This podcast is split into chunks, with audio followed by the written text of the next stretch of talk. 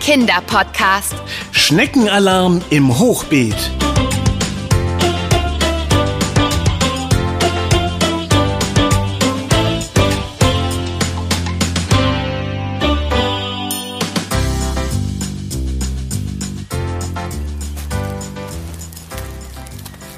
Oh nein! Ben! Sieh doch mal! Unser schöner Salat. Oh, ich sehe es, Anna. Oh, das gibt es doch nicht.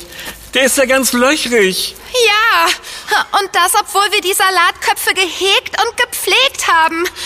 Wie kann das sein? Ob das noch andere Pflanzen hier im Garten betrifft? Oh. Ich schau kurz im Blumenbeet da vorne nach. Mm. Nee, hier ist alles okay. Aber unser Salat, Den hat es ganz schön erwischt. die Blätter sehen irgendwie ein bisschen aus wie angeknabbert. Ho, du hast recht. Vielleicht haben ja die Rehe, die wir hier in Oma Charlies Garten schon mal gesehen haben, an den Blättern geknabbert. Aber dafür sind die Löcher eigentlich viel zu klein. ja, Rehe hätten wohl eher den ganzen Salatkopf aufgefressen. Äh, oh, ich hab's. Vielleicht waren es ja Käfer. Das klingt schon logischer. Aber hm, ich sehe überhaupt keine Käfer auf den Blättern oder im Beet. Versteckten sie sich vielleicht unter den Blättern? Äh, hm, nein, auch nicht. Hm. Käfer können wir also ausschließen. Aber vielleicht ist eine Krankheit schuld, dass unser Salat so zerrupft aussieht. Eine Krankheit? Mhm. Ja, das könnte schon sein. Aber was für eine? Schnupfen oder Fieber werden es ja eher nicht sein. Äh, wohl eher nicht. Lass mich mal kurz überlegen. Oma Charlie hat mir neulich was davon erzählt. Äh, Mehltau, ja, so hieß es. Eine typische Krankheit, die bei Salat auftreten kann. Mehltau? Okay. Und wie finden wir heraus, ob unser Salat Mehltau hat? Wir können ja schließlich nicht einfach eine Ärztin oder einen Arzt fragen. Nein, das können wir nicht. Hm. Na, zumindest kenne ich keinen Pflanzendoktor oder eine Doktorin. Aber die brauchen wir auch nicht. Wir können das selbst herausfinden. Ach ja? Und was müssen wir dafür tun? Einfach die Salatblätter genau unter die Lupe nehmen. Okay, warte. Ich helfe dir. Hm. Aber nach was suche ich denn genau? Hm. Also, für mich sieht das aus wie ein normales Salatblatt.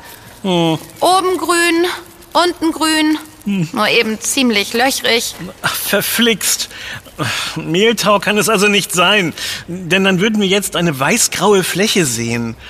So als hätte man Mehl über dem Salatblatt verschüttet. Aha, verstehe. Sehr gut. Ähm, beziehungsweise, nein, eigentlich gar nicht gut. Jetzt stehen wir ja wieder am Anfang. Nämlich bei der Frage, Wer oder was hat unseren Salat so zugerichtet? Aber merkwürdig. Schau mal, auf den Blättern hier und der Erde im Beet sind so komische Spuren. echt? Lass mal sehen. Ja, tatsächlich. Ha, dass ich die übersehen habe. Ich habe sie auch nur gesehen, weil die Sonne so drauf geschienen hat und sie geglitzert haben. Es sieht so aus wie getrockneter Schleim. Ich habe einen dicken Tropfen abbekommen. Hä? Wie jetzt? Vom Schleim? Äh, Oh, oh nein, ich jetzt auch. Oh, es fängt an zu regnen. Komm, lass uns schnell beim Verandadach unterstellen. Okay, von dort haben wir das Hochbeet noch gut im Blick und können weiter überlegen. Der Regen zieht bestimmt schnell vorbei. Äh, dort hinten sieht der Himmel schon wieder heller aus. Okay. Den Pflanzen wird der Regen auf jeden Fall gut tun. Hey, Ben, sieh doch mal. Äh, äh, was ist denn, Anna? Na da, im Hochbeet.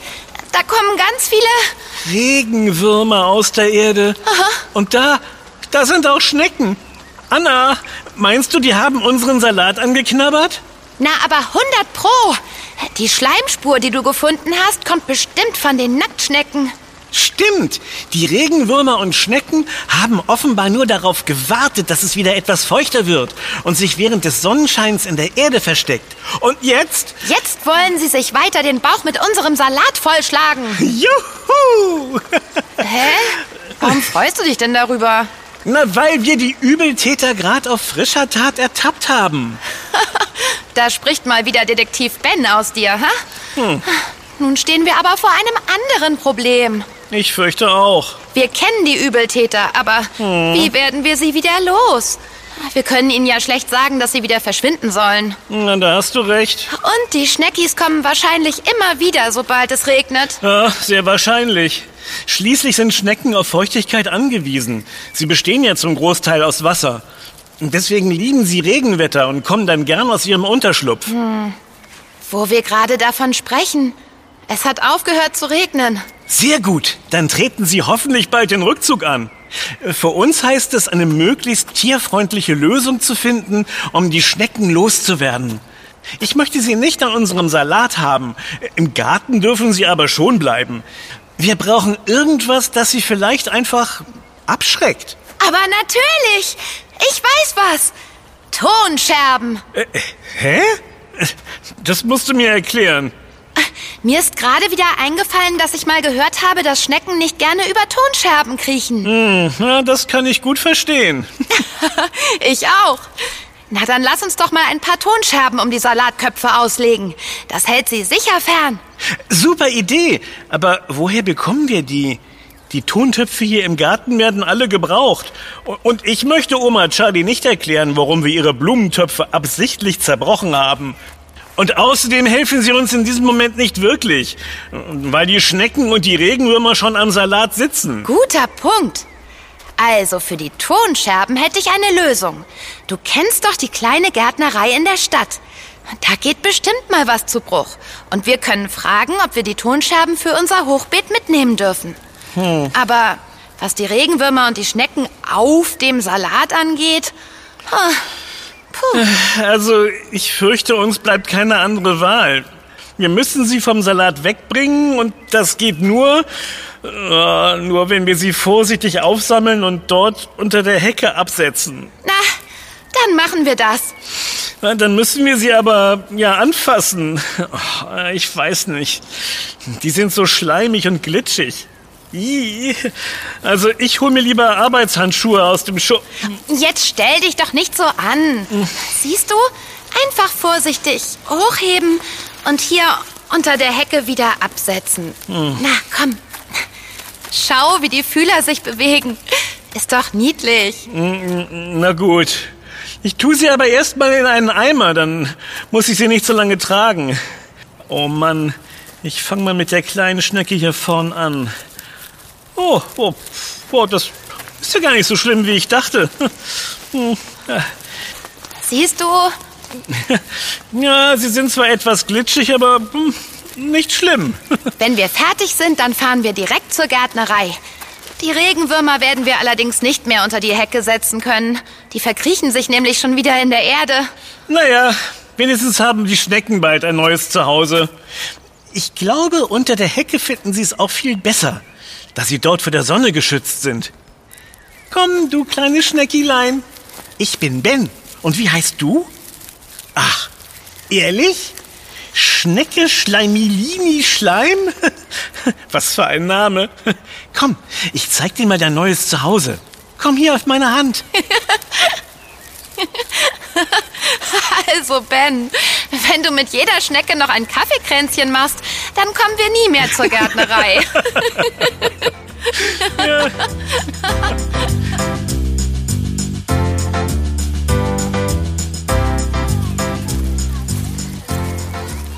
Schau mal, Anna, da vorn. Die Kita? Ja, genau. Die haben auch ein Hochbeet. Sogar noch etwas größer als unseres. Oh, tatsächlich. Und Sie scheinen gerade Gemüse einzupflanzen. Ja, und wenn ich die bunten Bilder auf den kleinen Schildchen in der Erde richtig erkenne, dann pflanzen sie auch Kopfsalat. So wie wir. Und Kohlrabi. Hm, ich liebe Kohlrabi. Denkt daran, Kinder. Die Erde muss immer schön locker sein. Nur so können sich die Wurzeln der Pflanzen ohne Probleme ausbreiten und die wichtigen Nährstoffe aufnehmen. Hörst du, was der Mann den Kindern erklärt? Er scheint sich auszukennen.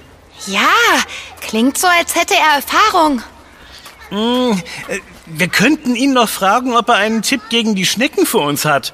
Ha, das ist eine super Idee. Und vielleicht weiß er ja auch bei den Regenwürmern Rat. Hm, Na dann.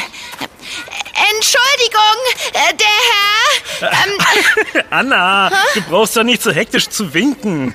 Guck, er hat uns schon gesehen und kommt an die Mauer. Hallo, ihr zwei. Äh, meint ihr mich? ja, genau. Wir sind gerade zufällig hier vorbeigekommen und haben gehört, was Sie den Kindern erklärt haben. Und also, wir dachten, dass Sie sich mit Hochbeeten auskennen und uns vielleicht helfen könnten. Vielen Dank. Nun ja, ich habe schon viele, viele Jahre Erfahrung und komme mit meiner Kollegin dort drüben für Aktionstage wie diesen in Kindergärten und Kitas, um zusammen mit den Kindern ein Hochbeet anzulegen. Was für eine tolle Idee. Da erfahren die Kinder bestimmt viele spannende Dinge. Aha. Ganz genau. Wir helfen den Kindern beim Pflanzen und Heranzüchten von Gemüse. Es ist toll anzusehen, wie begeistert sie lernen, wie sie ihr Essen selbst anbauen können. Oh, entschuldigt mich kurz. Felix, Hamza, Lotta, Achtung, nicht zu viel Wasser gießen. Das ist nicht gut für die Pflanzen. Ja, genau, so ist richtig.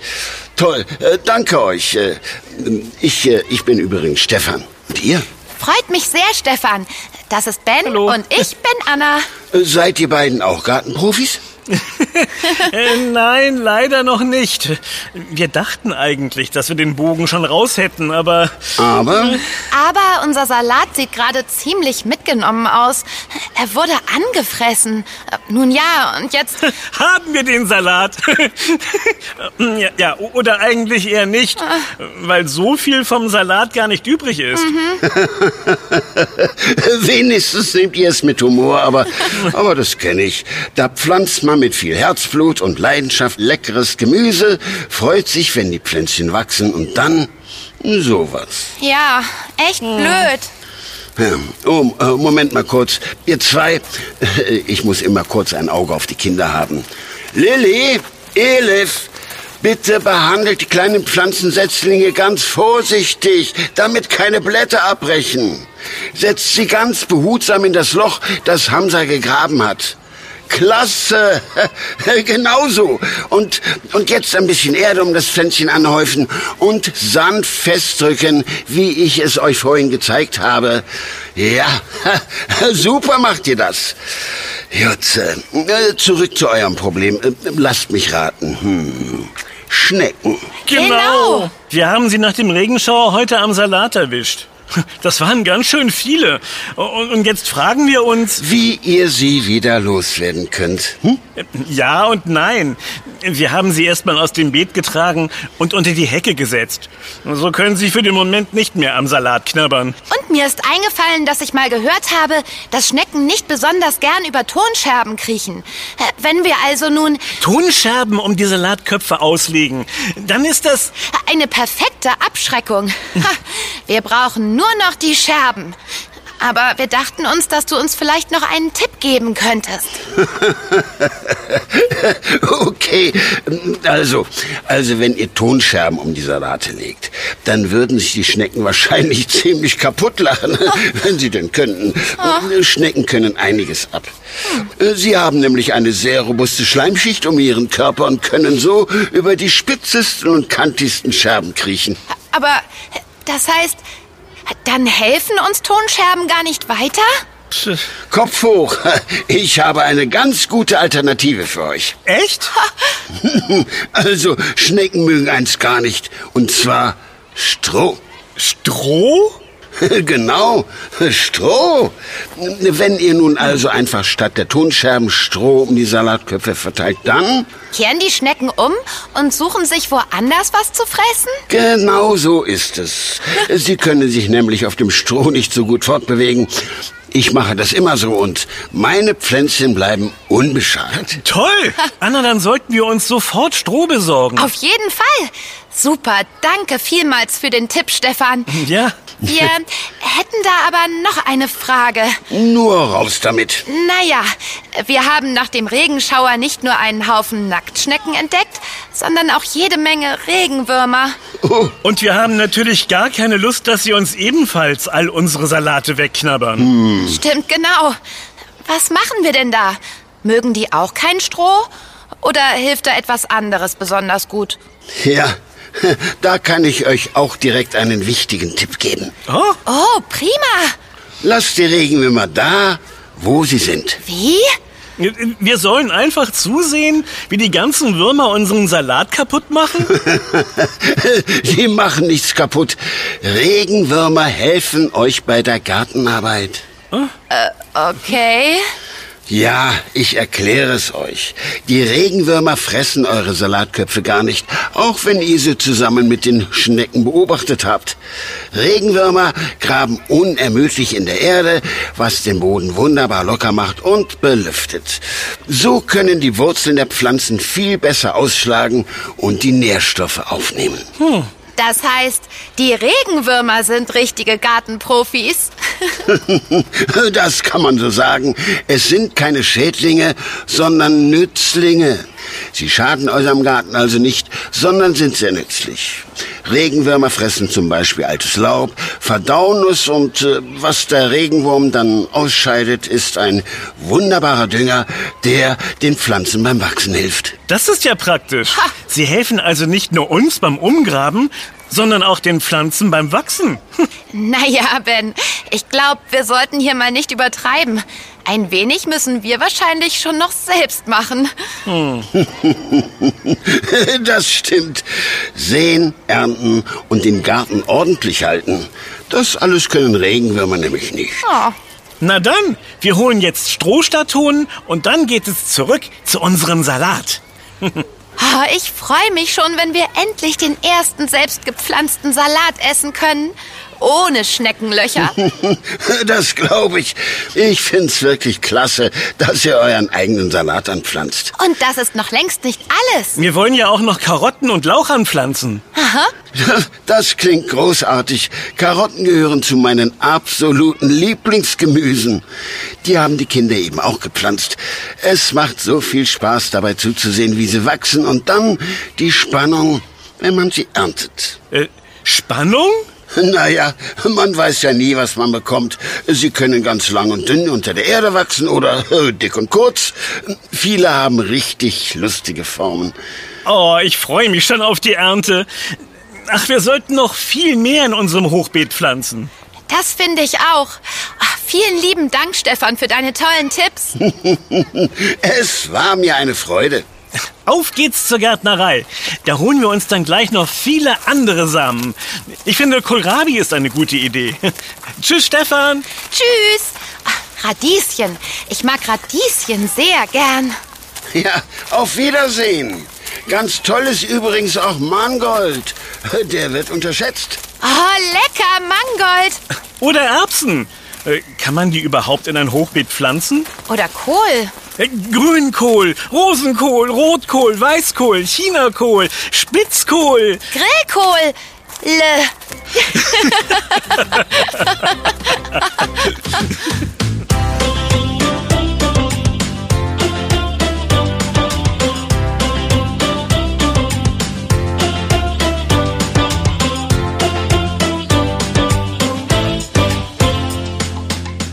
Das war Yummy, Kinderpodcast. Präsentiert von Edeka. Wenn du kein Abenteuer mehr von uns verpassen möchtest, dann kannst du unseren Podcast auch abonnieren. Wir freuen uns auf dich. Yummy gibt es übrigens auch als Heft. Bis bald. Deine Anna.